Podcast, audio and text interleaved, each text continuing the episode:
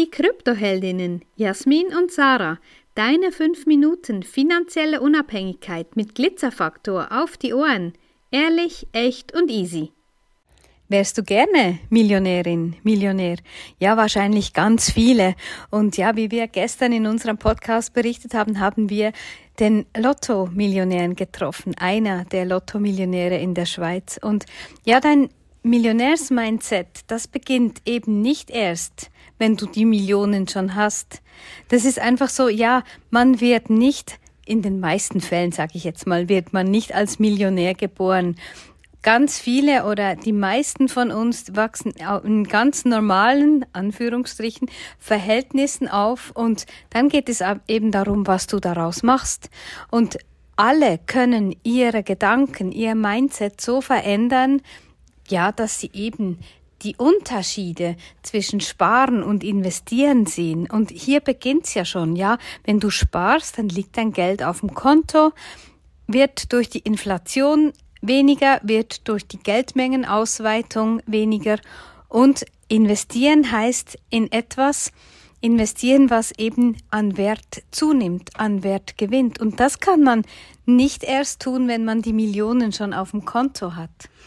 Ich fand es wirklich eindrücklich, wie er gestern in einer völligen Entspanntheit mit diesem Reichtum umgeht und wie er erzählt, wie viele Kilo Gold und wie viele Tonnen Silber und wie viele äh, Serien von diesem und jenem und Briefmarken und alles Mögliche eingekauft hat und völlig unaufgeregt. Und ich glaube, diese Unaufgeregtheit, diese Selbstverständlichkeit, dass das Geld jetzt da ist und dass er es eben für Dinge ausgibt, die werterhaltend und wertsteigernd sind, das ist etwas, was er schon gekannt hat von früher her, das aber nicht nicht so wirklich vielleicht als das wahrgenommen hat. Und jetzt mit der Möglichkeit einfach einkaufen zu können, hat er auch festgestellt, hey, das ist alles wirklich Werterhalt, Wertsteigerung und er hat sich da einfach krass weiterentwickelt und das ist das, was wir eigentlich weitergeben wollen, weil das ist ja nicht ein Geheimnis. Es ist nicht so, dass man das irgendwie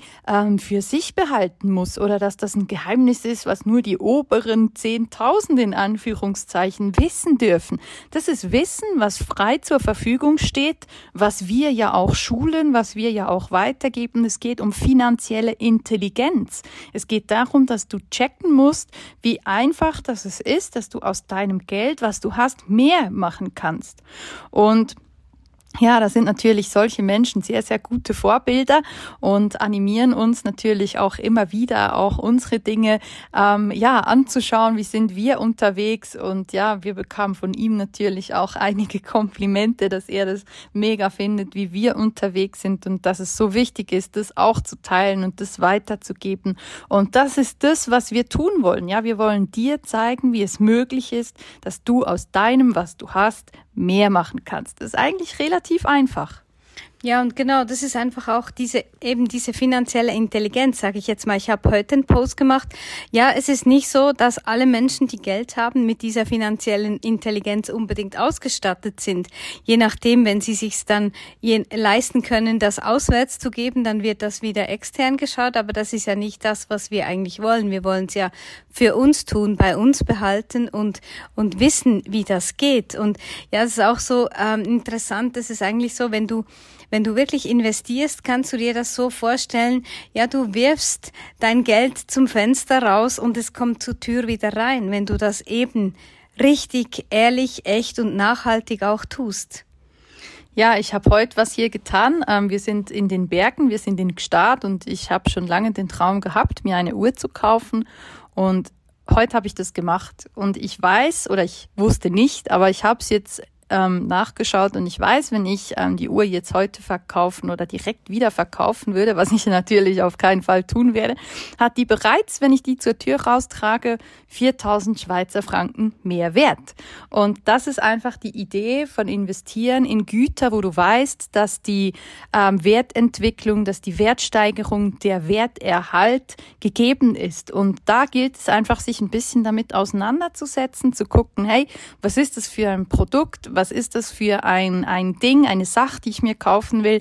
Es kann oder es muss ja nicht nur Bitcoin sein, aber damit holst du dir natürlich einen sehr, sehr großen Teil an Freiheit natürlich an deine Hand. Also natürlich raten wir dir immer noch zu 100 Prozent ähm, erstmal in Bitcoin einzusteigen und dich dann weiterzuentwickeln und die verschiedenen Güter auch kennenzulernen wichtig und das ist das Allerwichtigste dabei.